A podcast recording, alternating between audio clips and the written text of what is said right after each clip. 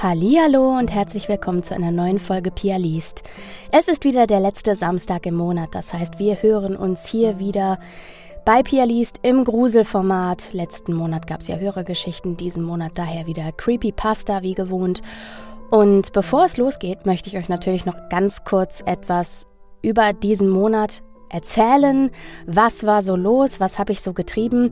Und bevor ich dazu komme, möchte ich euch sagen, ich grüße euch jetzt im Herzen von meiner Hochzeitsfeier, denn heute, am 27.08.2022, habe ich geheiratet. Und das heißt natürlich nicht, dass die Folge ausfällt, wie ihr seht, aber ich habe sie natürlich vorbereitet, damit äh, ihr sie jetzt um 21 Uhr auf die Ohren kriegen könnt, während ich wahrscheinlich gerade auf der Tanzfläche rumspringe. Daher ganz viele liebe Grüße. Und genau, was war diesen Monat los? Ich habe den Monat begonnen mit einer Woche in Hamburg, wo ich den zweiten Teil Legend Academy von Nina McKay aufgenommen habe, und zwar im Hause Jumbo und für das Label Goya Libre. Diesen zweiten Band bekommt ihr zu hören bei Audible und auch auf CD zu kaufen ab dem 19. Oktober. Dann gab es diesen Monat noch zwei tolle Releases.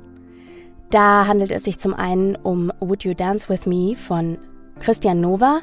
Das ist eine Hommage an Dirty Dancing. Das heißt, alle, die Tanz mögen, die Dirty Dancing mochten und gerne Liebesgeschichten hören, das könnte was für euch sein. Gibt es überall, wo es Hörbücher gibt. Ich habe es bei Audible, glaube ich, noch nicht gefunden, aber bei Bookbeat habe ich es schon gesehen, bei Spotify, bei Storytel also quasi fast überall da, wo ihr eure Hörbücher bezieht.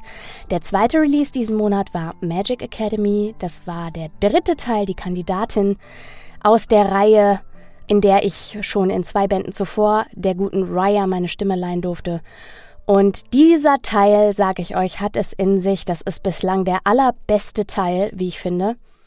Und ich hoffe, euch gefällt auch dieser Teil. Das kriegt ihr ausschließlich zu hören bei Audible.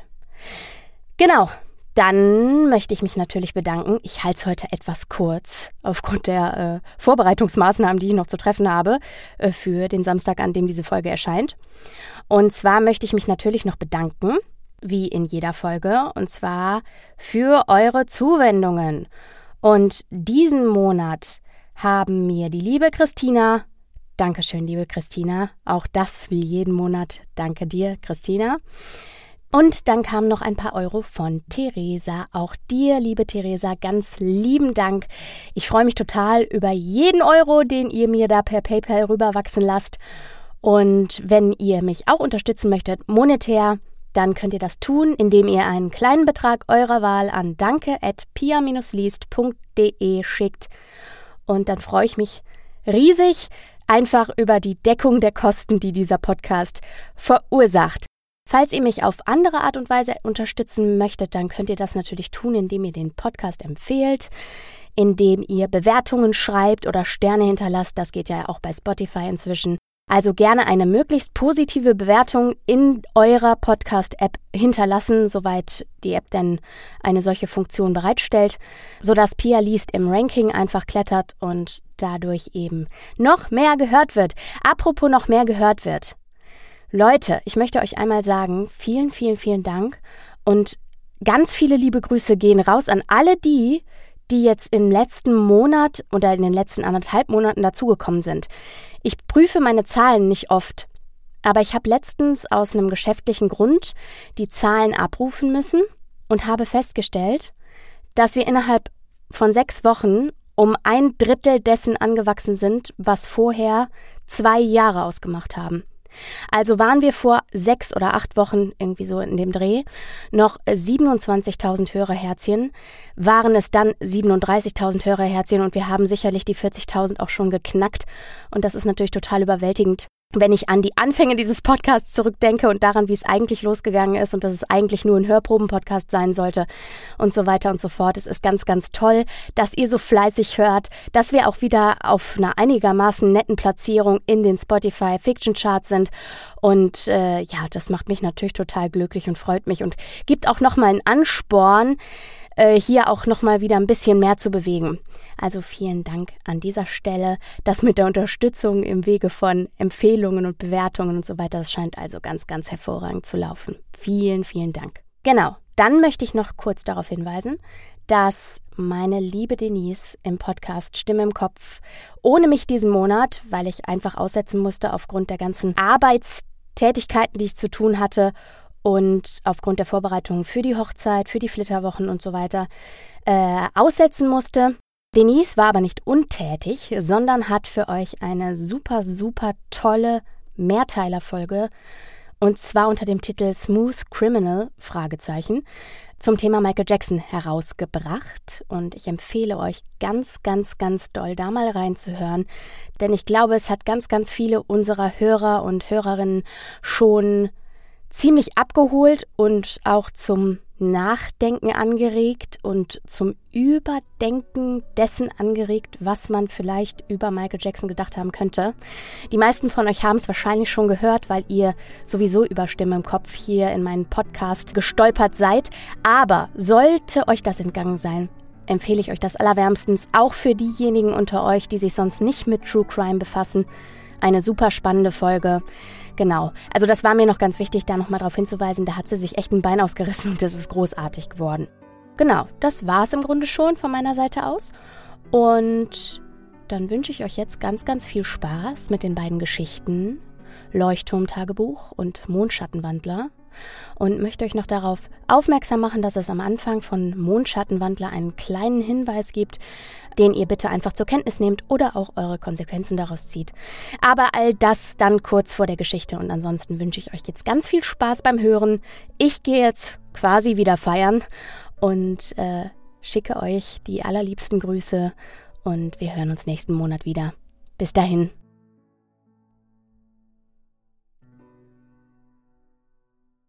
Leuchtturm-Tagebuch Vorwort aus einem Lexikon entnommen. Es gibt kaum einen geheimnisvolleren Ort als das legendäre Nebelfort.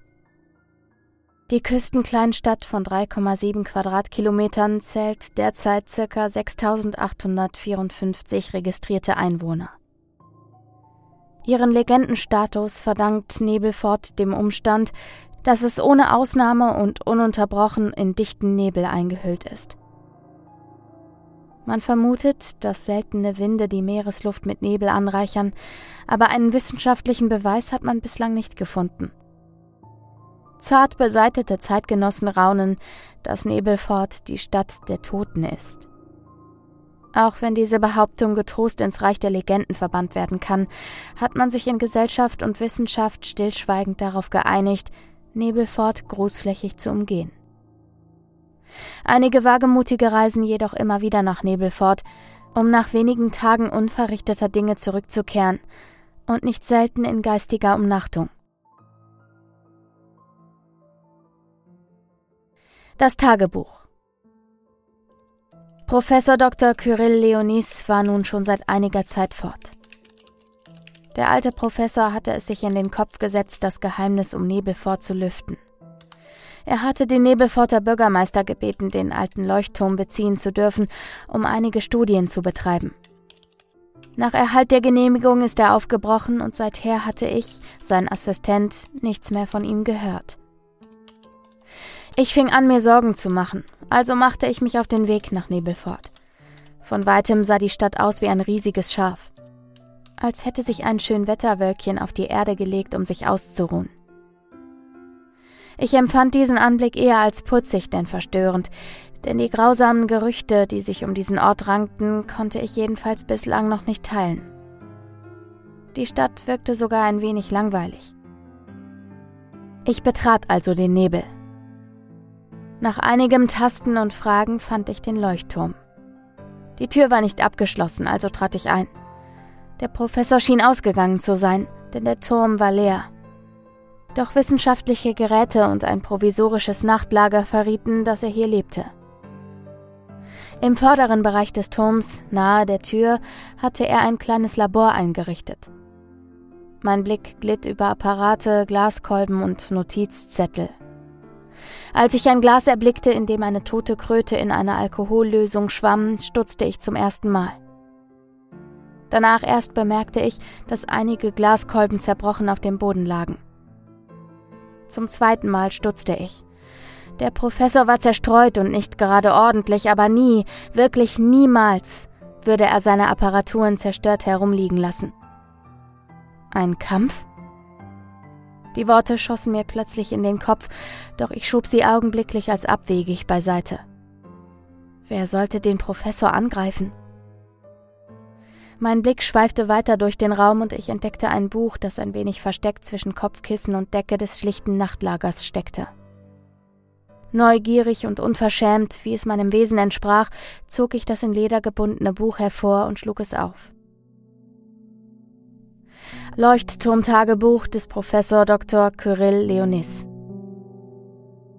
Augenblicklich ließ ich das Buch fallen, als hätte es gerade nach mir geschnappt. Ein Tagebuch. Wie unhöflich, diese intimsten Gedanken des Professors zu lesen.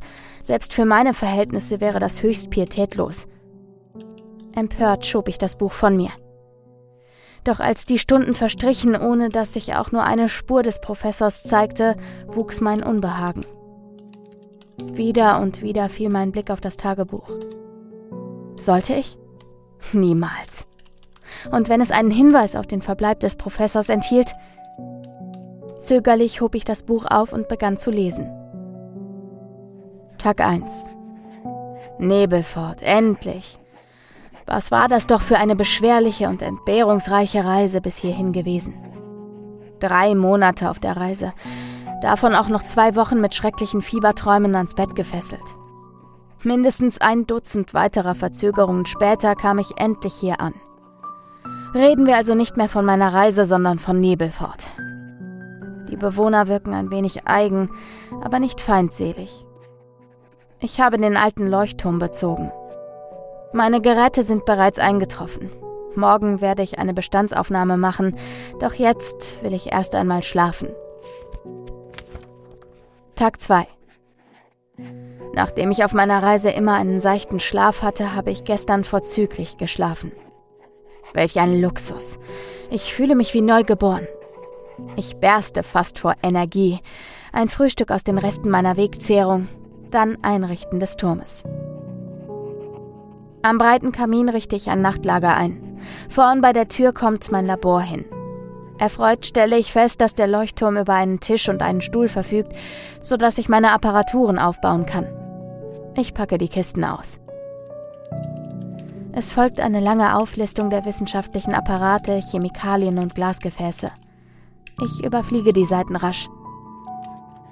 Nachmittags weihe ich meinen neuen Begleiter ein. Eine Kröte, die mir auf der Schwelle zur Haustür entgegengekrochen kam. Sehr zutraulich, habe sie Helmut genannt. Helmut liebt sein neues Terrarium. Eventuell werde ich an ihm ein wenig experimentieren. Jawohl, ich gehöre zu den Wissenschaftlern, die Tierversuche ausdrücklich bejahen. Für die nächste Zeit wird Helmut mein Begleiter sein. So bin ich zumindest nicht ganz einsam. Der Nebel drängt draußen an die Fenster.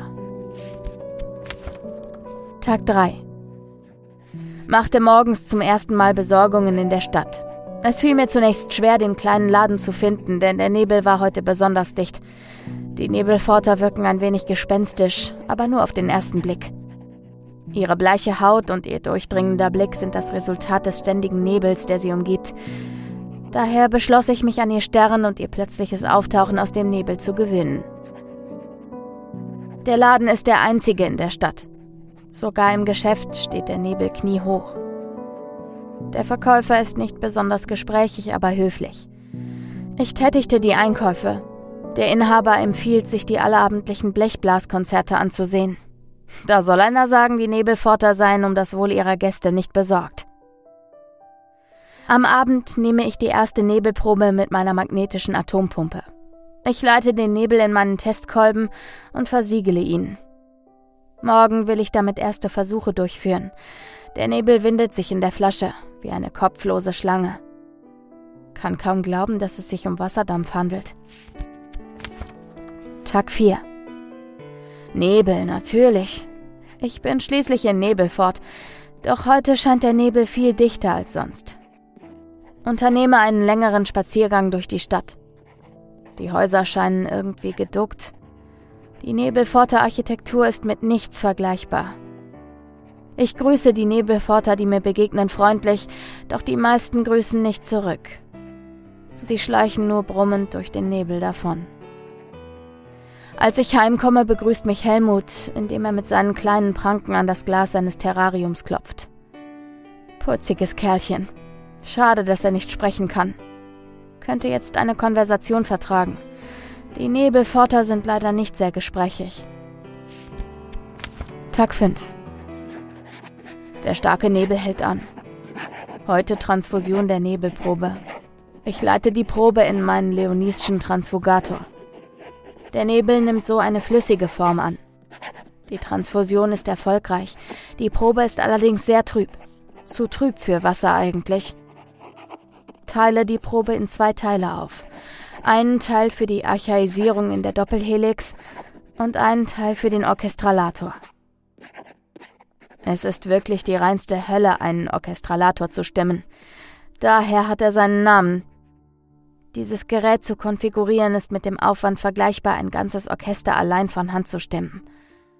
Helmut wurde für den Rest des Tages Zeuge meiner Flüche, als ich das verdammte Gerät zu stimmen versuchte. Über etliche Seiten und Tage berichtet der Professor von den Strapazen, den Orchestralator zu konfigurieren. Ich blättere einige Seiten vor und lese weiter. Tag 10. Der Nebel ist heute so dicht wie noch nie. An einen Spaziergang ist nicht zu denken. Der Orchestralator ist immer noch nicht fertig. Aber ich nähere mich dem Ende. Ich mache eine Pause und führe mit der zweiten Probe die Archaisierung in der Doppelhelix durch. Die Messung erstaunt mich. Das kann nicht sein. Kein Wasserdampf hat eine solche archaische Streudichte. Es muss ein Fehler sein. Ich reinige alle Messgeräte und wiederhole die Messung. Dasselbe Ergebnis. Ich nehme eine ganz neue Nebelprobe und wiederhole den Versuch zum dritten Mal. Wieder ist die Dichte viel zu hoch für ordinären Wasserdampf. Sie gleicht eher der von einem niederen Lebewesen, etwa einer Qualle oder einer Alge. Keine Versuche mehr heute. Ich bin offenbar nicht in Form. Tag 11. Der Nebel wabert heute besonders dicht um die Fenster, als suche er nach einem Eingang. Zum ersten Mal seit meinem Aufenthalt fühle ich so etwas wie Unbehagen. Ich fasse mir schließlich doch ein Herz und trete hinaus in den Nebel. Es ist, als würde man unter Wasser wandern. Jeder Schritt fordert enorme Kraft. Habe das Gefühl, dass der Nebel mich immer enger umschlingt. Ich drehe mich um und will zurück zum Turm. Etwa zwei Stunden irre ich durch Nebel fort. Dann finde ich den Turm zufällig, als ich gegen meine eigene Hauswand laufe. Helmut begrüßt mich wie üblich durch ein Klopfen. Tag 12. Keine Arbeit heute. Ich ärgere mich, dass der Nebel so hartnäckig versucht, in meine Behausung einzudringen. Helmut ignoriert mich heute den ganzen Tag. Er reagiert weder auf Klopfen noch auf Nahrung. Tag 13. Endlich. Der Orchestralator ist fertig eingestellt. Ich mache die Aufnahme mit der Nebelprobe und warte ab. Es wird einige Zeit dauern, bis sie sich entwickelt hat. Der Nebel lichtet sich gegen Mittag ein wenig. Erleichterung macht sich breit. Ich nutze die Zeit des Wartens, um meine Forschungen zur Berechnung von Teufelselfchen auf einer Kamelwimper voranzutreiben. Die folgenden Seiten sind angefüllt mit Formeln, Zahlen und mathematischen Symbolen. Ich blättere etwa 39 Seiten durch, bis der Tagebuchtext endlich weitergeht. Tag 14. Zwei Wochen in Nebelfort. Kann einen gewissen Stolz nicht vermeiden, als ich Besorgungen mache, sehe ich einige Nebelforter, die zum Meer gehen. Ungewöhnlich, da die Einwohner das Meer eher scheuen. Ich folge ihnen, aber verliere sie im Nebel schnell wieder. Auf dem Rückweg zum Leuchtturm habe ich das alberne Gefühl, der Nebel verfolge mich. Ich glaube auch, ein glitschiges Hauchen darin zu vernehmen, wie der Atemzug eines gestrandeten Wals. Doch sicherlich ist es der Wind, der den Nebel in diese unnatürliche Bewegung versetzt. Dennoch wächst mein Unbehagen mit jedem Schritt und ich bin froh, als ich die Tür des Leuchtturms hinter mir zuschlagen kann. Tag 15. Beobachtung der Aufnahme. Sie scheint gut zu sein. Keine Blasen oder verwackelte Stellen. Doch noch kann man nichts sagen, denn der Entwicklungsprozess ist quälend langsam. Tag 16. Heute ist der Nebel unfassbar licht. Ich nutze die Chance, um die Architektur der Stadt zu betrachten. Die Gebäude wirken irgendwie krank, als hätte die Erde einen schrecklichen Hautausschlag habe das Gefühl, dass der Großteil der Gebäude unter der Erde liegt. Als ich heimkomme, bin ich in gereizter Stimmung. Mein Blick fällt auf Helmut, der in seinem Glaskasten sitzt und wie üblich randaliert, als er mich sieht. Ich gehe zum Glas und kippe es rapide, so dass Helmut auf dem Rücken landet. Darüber muss ich lachen. Als er sich wieder erhebt, kippe ich die Flasche erneut und lache noch mehr. Ich hebe die Flasche und fange an, sie zu schütteln. Wie ein verrückter Windgeist tänzle ich durch das Labor, schüttle die Flasche und kreische vor Lachen. Das arme Kerlchen klatscht heftig gegen die Wände. Als ich endlich wieder zu mir komme, ist Helmut sichtlich benommen. Ich stelle die Flasche ab und schäme mich zutiefst. Für mein Verhalten habe ich bislang noch keine Erklärung gefunden. Ich schäme mich bis in meine Träume hinein. Langsam kriecht ein Unbehagen in mir hoch. Die Lektüre ist schon sehr persönlich und es missfällt mir, so dreist in der Privatsphäre des Professors herumzuschnüffeln. Ich komme mir schon fast wie der aufdringliche Nebel vor. Mein Blick schweift zu der toten Kröte auf dem Labortisch. Schnell wende ich den Blick wieder ab und lese weiter. Tag 17. Halben Tag lang Bestürzung über mein gestriges Verhalten. Einzige Erklärung, die Einsamkeit zerrüttet meinen Verstand wohl etwas. Ich lege einen arbeitsfreien Tag ein und besuche das einzige Gasthaus der Stadt. Das Gericht, gegarter Nebelaal mit Dunstkohl, schmeckt ganz ordentlich. Auf dem Heimweg begegnet mir der Ladenhändler. Ich grüße, doch er erwidert meinen Gruß nicht. War es überhaupt der Händler? Die Nebelforter sehen alle so gleich aus. Tag 18. Helmut verändert sich. Die schwerfällige Art ist gewichen. Hektisch krabbelt er durch das Glas und hämmert gegen die Wände. Ich weiß nicht, ob diese Veränderung positiv oder negativ zu deuten ist. Die Aufnahme des Orchestralators ist morgen fertig. Tag 19. Bin den Tränen nahe. Es ist unglaublich. Die Aufnahme ist verwackelt. Das ist eigentlich unmöglich, es sei denn, jemand hätte sie mutwillig verwackelt. Aber wer? Ich muss von vorne beginnen oder wieder abreisen. Zu mutlos zum Weiterschreiben. Tag 20. Ich werde den Teufel tun, abzureisen. Verbringe den ganzen Tag mit dem Erstellen einer neuen Aufnahme. Der Professor berichtet einige Tage lang nichts. Er wartet auf den Abschluss der neuen Aufnahme. Tag 25. Nach längerem Grübeln kommt für die verwackelte Aufnahme nur Helmut in Frage. Aber wer lässt ihn aus dem Glas? Etwa ich selbst? Tag 26. Wenn Flachsein lustig ist, müssten Spielkarten durchgehend lachen. Ich denke an jemanden, den ich nicht kenne. Tag 27. Versuche seit Stunden vergeblich, den Leuchtturm durch das Schlüsselloch zu verlassen. Es ist unmöglich. Ich muss Helmut töten, aber wie? Ich lege das Buch nieder. Machte der Professor Witze? Aber warum sollte er? Die letzten Einträge waren seltsam. Nervös blicke ich mich um. Fast ist es mir so, als blickte mir jemand über die Schulter, während ich die Aufzeichnungen las. Aber da ist niemand. Tag 28. Habe ich die letzten Einträge verfasst? Es muss so sein, denn ich erkenne meine Handschrift. Aber was soll dieses irre Gefasel? Habe ich wieder Fieber? Die Erinnerung an die letzten Tage ist sehr trübe. Ich fürchte, ich werde krank. Ich denke darüber nach, die Arbeit abzubrechen, aber die Aufnahme ist fast fertig. Bleibe noch ein bisschen. Tag 29. Was für ein dämlicher Eintrag gestern. Natürlich habe ich die letzten Einträge verfasst. Aber wer hat den gestrigen geschrieben? Es ist meine Schrift. Ich muss noch mehr auf der Hut sein. Ich will einkaufen gehen, scheitere aber daran, den Turm durch das Schlüsselloch zu verlassen. Strenge Diät ab jetzt. Ja, nippje ilbin. Büft nu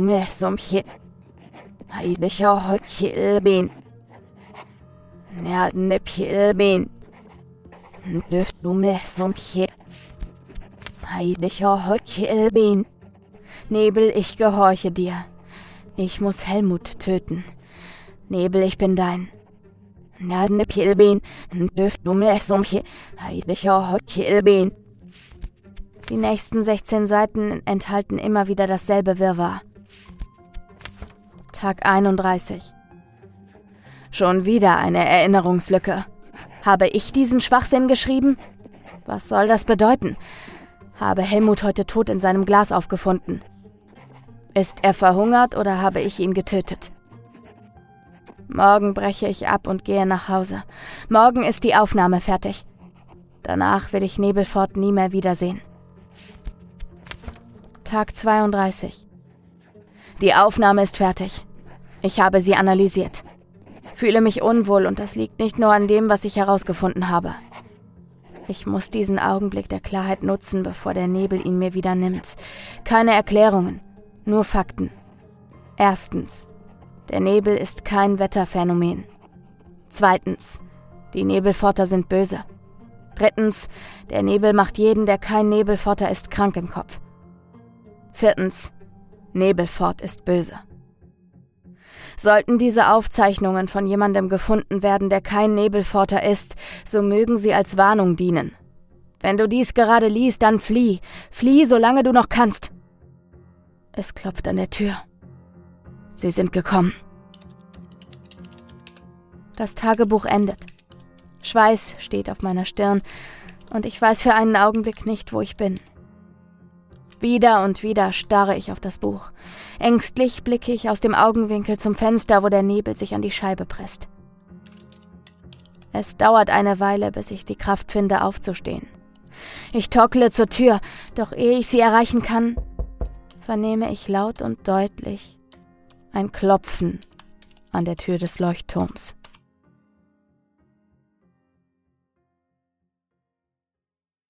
Der Geschichte möchte ich einen kurzen Hinweis vorausschicken. Innerhalb der Geschichte hat der Autor oder die Autorin der Creepypasta ein Fantasiekonstrukt rund um die Erklärung diverser psychischer Krankheiten entwickelt. Diese Geschichte ist natürlich rein fiktiv, die Zusammenhänge sind vermutlich nicht korrekt, auch für die einzelnen Definitionen und Bezeichnungen der psychologischen Erkrankungen, die hier thematisiert werden, kann ich keine Haftung übernehmen. Der Grund, warum ich diese Geschichte trotzdem mache, ist, dass ich sie furchtbar schön schaurig finde und sie euch deswegen nicht vorenthalten möchte. Außerdem ist der Schreibstil fantastisch. Deswegen wünsche ich euch ganz viel Spaß und möchte eben an dieser Stelle nur diesen Hinweis vorausschicken, damit sich hinterher keiner mokiert darüber, dass in dieser fantastischen, fiktiven Geschichte Bezeichnungen nicht ganz korrekt sind und dass da eben Vergleiche gezogen werden.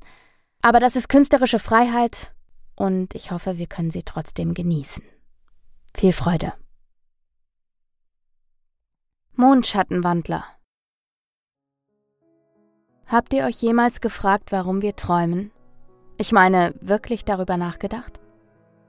Klar, wir alle kennen die Aussage, dass Träume ein wilder Brei aus Erlebnissen der vergangenen Tage sind, die unser Gehirn zu verarbeiten versucht, während wir schlafen. Aber seien wir doch mal ehrlich, glaubt ihr das wirklich? Ich meine, seid ihr euch sicher, dass all die seltsamen Dinge, die wir träumen, Reflexionen dessen sind, was unsere Augen erblickten, als sie noch geöffnet waren? Das wage ich zu bezweifeln. Warum? Es ist ganz einfach. Denn wie so viele Menschen, die glauben, an etwas zweifeln zu müssen, stütze auch ich mich auf die Aussage, dass ich es besser weiß. Und das tue ich. Das ist eine Aussage, die du mir wirklich zweifellos glauben kannst. Sicherlich drängt sich dir nun die Frage auf, woher genau ich es besser weiß, doch befürchte nicht, dass deine Neugierde nicht gestillt werden wird, denn eben diese Neugierde ist einer der Gründe dafür, dass ich diese Zeilen hier niederschreibe. Vergiss zunächst alles, was du über Träume, gar über den Schlaf selbst zu wissen glaubst. Das meiste von dem, was du für Fakten hältst, könnte nicht weniger der Wahrheit entsprechen. Hast du von der altertümlichen Theorie der flachen Erde gehört? Sicher hast du das, nicht wahr? Davon, dass viele Menschen, die Mehrzahl der Bevölkerung wohl bemerkt, früher glaubten, dass die Erde eine Scheibe sei. Eine in der großen Unendlichkeit schwebende runde Platte. Wisst ihr, wie viele Menschen an dieser Theorie zweifelten? Wie viele Leute behaupteten, dass die Erde eine Kugel sei? Was glaubst du, wie viele Menschen diesen Verdacht damals äußerten? Ich persönlich weiß es nicht. Was ich jedoch weiß, ist, dass es sich bei diesen Menschen um eine verschwindend geringe Minderheit handelte. So klein, dass sie von keiner Menschenseele ernst genommen wurde. Du gehörst zu ihnen. Du glaubst, dass die Erde eine Scheibe sei. Ich nicht, denn ich habe sie gesehen. Wenn wir die Augen schließen, öffnen sie die ihren. Wenn wir schlafen, erwachen sie, und wenn wir sanft in unseren Betten liegen, wirft der Mond seinen hellen Schein auf das, was wir für unseren schlafenden Körper halten würden. Doch es ist nicht mehr unser Körper. Sobald wir in tiefen Schlummer sinken, in das, was die Mehrheit der Menschen als Schlaf bezeichnet, geben wir die Kontrolle über unseren Leib an jemand anderen weiter. An jemanden, dessen Antlitz den meisten Menschen verborgen bleibt. Jemand oder etwas, das in unserer Haut haust, wie ein Parasit. Nur ist es kein Parasit. Zwischen uns und ihnen herrscht eine Symbiose, meistens. Denn ein weiterer Grund dafür, dass ich diesen Text verfasse, ist der, dass diese Symbiose manchmal unter gewissen Umständen zerstört wird und diese Verbindung, von der kaum ein Mensch weiß, dass sie existiert, sich dann in Parasitismus zu verwandeln beginnt. Das ist der Moment, in dem der Mondschein offenbart, welch unvorstellbares Grauen wirklich in uns lebt und sie uns ihr wahres Gesicht zeigen. Die wenigen, die sie kennen, gaben ihnen den Namen Mondschattenwandler. Diese Mondschattenwandler sind Menschen wie du und ich, eigenständige Persönlichkeiten, so individuell wie jeder einzelne von uns. Allerdings besteht ein entscheidender Unterschied, denn im Gegensatz zu uns werden sie unterdrückt und eingesperrt, und die meisten Menschen sind sich gar nicht darüber bewusst, dass sie diejenigen sind, die sie versklaven. Auch du gehörst zu ihnen, ohne je Erkenntnis darüber erlangt zu haben, doch deshalb bin ich hier, um dir zu offenbaren, was in dir haust. Bisher wussten du und sämtliche andere Menschen dort draußen zwar nicht, dass sie existierten, jedoch spüren wir ihre Präsenz und zwar immer dann, wenn uns die Müdigkeit überkommt und wir die Augen schließen. Ihre Anwesenheit zeigt sich in Form vielerlei Dinge, wie Träume oder Albträume. Jedoch kann dein Mondschattenwandler verheerende Auswirkungen auf deine Psyche und deinen Körper, von dem du bisher annahmst, dass er dir allein gehörte, haben. Doch beginnen wir mit etwas, das dich bereits dein ganzes Leben lang begleitet und das du vermutlich nie als etwas Schlechtes oder gar als Bedrohung wahrgenommen hast die Welt der Träume. Wie bereits zu Anfang erwähnt, gehe ich davon aus, dass du Träume für Wiederholungen bereits geschehener Erlebnisse hältst, die dein Gehirn dir abspielt. Doch weit gefehlt. Um die unterschiedlichen Bilder, die durch deinen Kopf schwirren und an die du dich nach deinem Erwachen nur schwach bis gar nicht erinnern kannst, besser nachvollziehen zu können, musst du zunächst die Mondschattenwandler besser verstehen. Wie bereits erwähnt, handelt es sich bei ihnen um voll entwickelte Persönlichkeiten, die jedoch eine verhältnismäßig überaus schwache Psyche besitzen, wenn man sie mit der unseren vergleicht. Das ist der Grund dafür, dass sie erst dann erwachen, wenn wir schlafen und unsere Psyche sich ausruht, weil sie erst dann die Möglichkeit dazu erhalten, sich aus der hintersten Ecke des Nervenzentrums namens Gehirn hervorzudrängen. Jedoch weist dieses Vorhaben Komplikationen auf, die den Mondschattenwandler zu dem Gefangenen machen, der er ist. Denn auch wenn er nun die sogenannte Kontrolle über deinen Körper hat, so ist es den meisten Mondschattenwandlern aufgrund ihrer schwachen Psyche und der allgemeinen daraus resultierenden Schwäche dennoch unmöglich, eine Handlung auszuführen. Die meisten können nicht einmal die Augen öffnen, weshalb wir schlafende Menschen stets mit geschlossenen Lidern sehen. Sie sind dazu verdammt, ihr Dasein in einer niemals enden wollenden Starre zu fristen, auszuharren, bis der Körper, der sie beheimatet, irgendwann stirbt und sie von dieser Qual erlöst. Kannst du dir das vorstellen? Jahrzehntelang gefangen in einer Hülle aus Fleisch und Knochen, unfähig dazu, dich zu bewegen, bis sich die ewige Schwärze in ein helles Licht verwandelt und dich in eine bessere Welt geleitet. Wie würdest du versuchen, solch einem Dasein zu entkommen? Sie haben einen Weg. Die Mondschattenwandler fliehen in ihr eigenes Reich der Vorstellungskraft, in der alles möglich ist und in der sie tun können, was immer ihnen beliebt. Sie malen sich die Welt aus, wie sie sie gerne hätten, bunt, fröhlich, sorgenlos. Sie bündeln diese Gedanken zu einer wilden Mischung aus Herrlichkeit, die sie ihr schreckliches Leben für einen Moment vergessen lassen. Diese Mixtur speichern sie wie eine Computerdatei im Gehirn ab, so wie wir es mit unseren Erinnerungen tun. Doch das Gehirn beherbergt euch beide, dich und deinen Mondschattenwandler. Eure gemeinsamen Erinnerungen vermischen sich selten miteinander. Schließlich kann man sich nach seinem Erwachen selten an das erinnern, was man geträumt hat. Allerdings findet ein Übergang statt, während du noch ruhst, unwissend, dass dein Körper sich soeben in der Gewalt eines anderen befindet. Der Teil des Gehirns, der jedoch noch unter deiner Kontrolle steht, absorbiert Teile dieser vom Mondschattenwandler erstellten Erinnerungen und spielt sie dir vor. Oft machen Träume keinen Sinn, da nur Bruchstücke dein Bewusstsein erreichen, doch nimmt deine Psyche all die neu erstellten Fantasien auf, nehmen wir sie als schöne Träume wahr. Nach demselben Prinzip funktioniert auch die dunkle Seite dieses Gedankenaustausches. Meist treten sie bei Kindern auf, die oft noch nicht dazu fähig sind, ihrem grauenhaften Schicksal zu entfliehen. Die Albträume. Grässliche Erscheinungen von Monstern, das Gefühl, die Kontrolle zu verlieren, falls man sie überhaupt jemals besessen hat, und diese Angst, die sich ihren Weg durch die Muskeln tief in die Knochen hineinfrisst. Furchtbare Halluzinationen, die aus der unkontrollierten Panik des Mondschattenwandlers resultieren und die wir zu spüren bekommen. Wir versuchen dieser Angst zu entkommen, versuchen aus diesem Albtraum zu erwachen, doch gelingt es uns nicht, so sind wir gefangen im Horror unserer zweiten Persönlichkeit. Doch warum erzähle ich dir das? Schließlich führen so gut wie alle Menschen ein Leben, das von Träumen, ob gut oder schlecht, vollkommen unbeeinflusst bleibt. Der Grund hierfür liegt in etwas begründet, was nicht nur höchst beunruhigend ist, sondern auch überaus gefährliche Züge annehmen kann. Der durchschnittliche Mondschattenwandler zeichnet sich dadurch aus, dass er selbst zum Augenöffnen zu schwach ist und sich nur selten bewegen kann. Dies ist allerhöchstens dann möglich, wenn ein Albtraum solch große Angst in deinem Mondschattenwandler auslöst, dass eine hohe Ladung Adrenalin durch euren Körper strömt. Dies führt dann meistens dazu, dass du wieder erwachst. Manchmal geschieht es jedoch, dass sie stärker werden, auch wenn diese neu gewonnene Stärke nur wenige Male zum Vorschein kommt. So kann es dazu kommen, dass sie sich bewegen, die Augen öffnen, du also mit offenen Augen schläfst, oder ein Phänomen auftritt, welches die meisten als Schlafwandeln betiteln. Aus dieser durch viel Kraftaufwand gemeisterten Auferstehung entstammt letztlich der Name dieser multiplen Persönlichkeiten.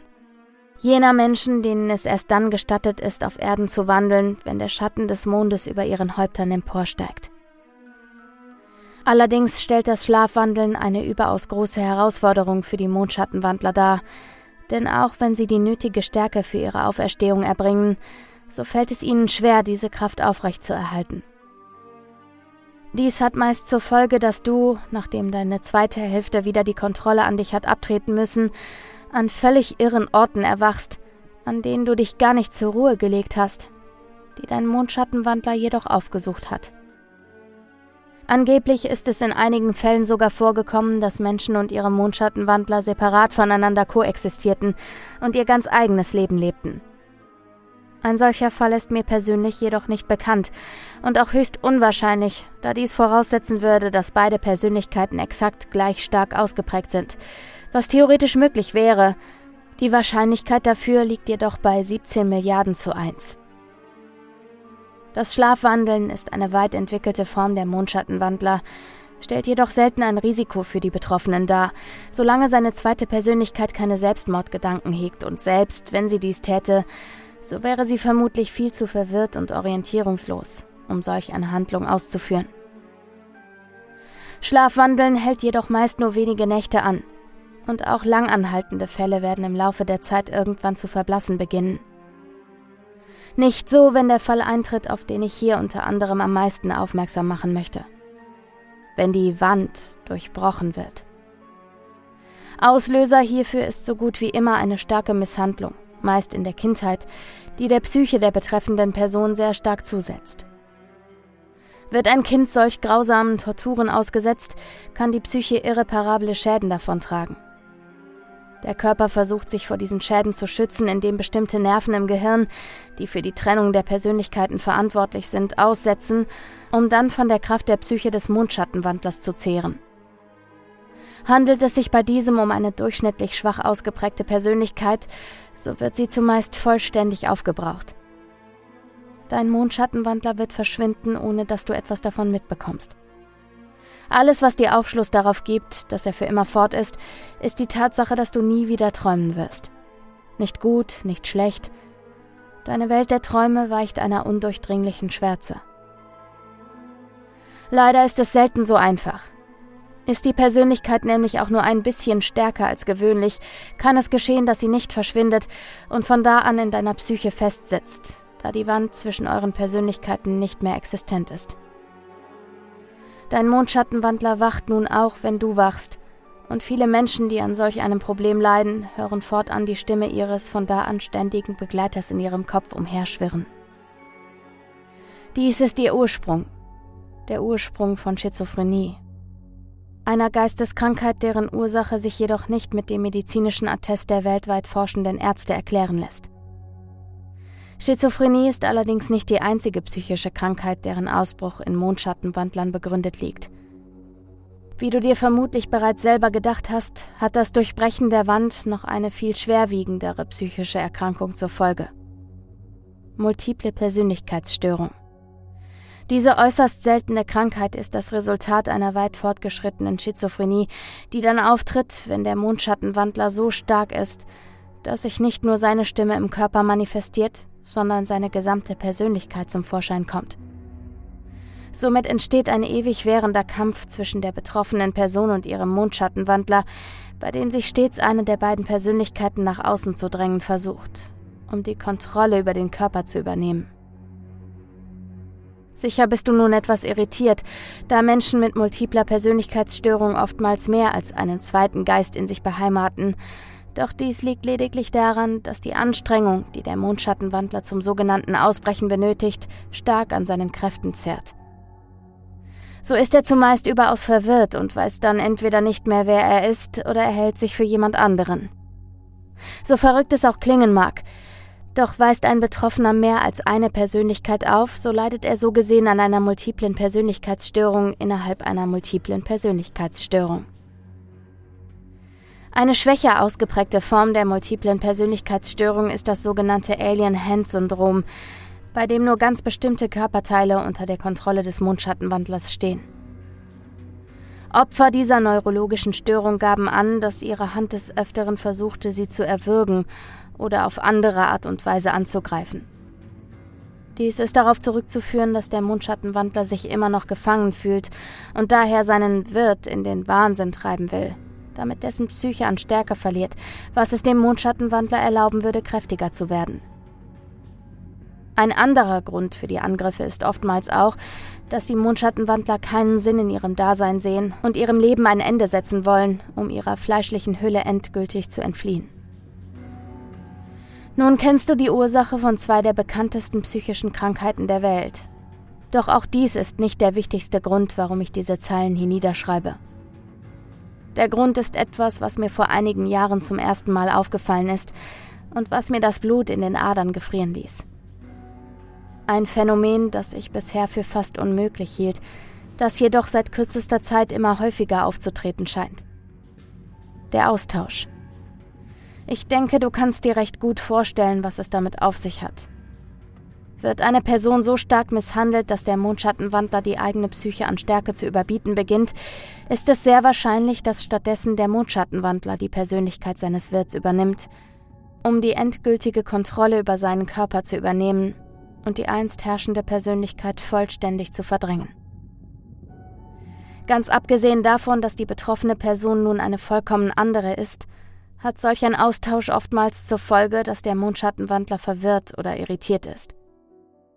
Es entwickelt sich eine Paranoia, die oft damit endet, dass die letzte verbliebene Persönlichkeit alles um sich herum als feindselig oder bedrohlich einstuft. So hatten Dutzende, gar hunderte Amokläufe der vergangenen Jahrzehnte den Austausch durch einen Mondschattenwandler als Auslöser. Ich gebe dir einen gut gemeinten Rat. Wenn du jemals eine Person kennenlernst, die offenbar durch eine schwere Phase geht und Anzeichen von Missbrauch aufweist, so achte auf bestimmte Merkmale ihrer Persönlichkeit. Kaut sie an den Fingernägeln? Beißt sie auf ihrer Lippe herum? Zuckt sie unkontrolliert mit den Augen? Verkrampfen ihre Gliedmaßen zeitweise? All dies können Anzeichen für den inneren Kampf sein, den diese Person austrägt, und sind diese für die Person typischen Angewohnheiten eines Tages verschwunden, so hüte dich in Zukunft vor diesem Menschen. Denn vielleicht handelt es sich nicht mehr um die Person, die du einst kennengelernt hast.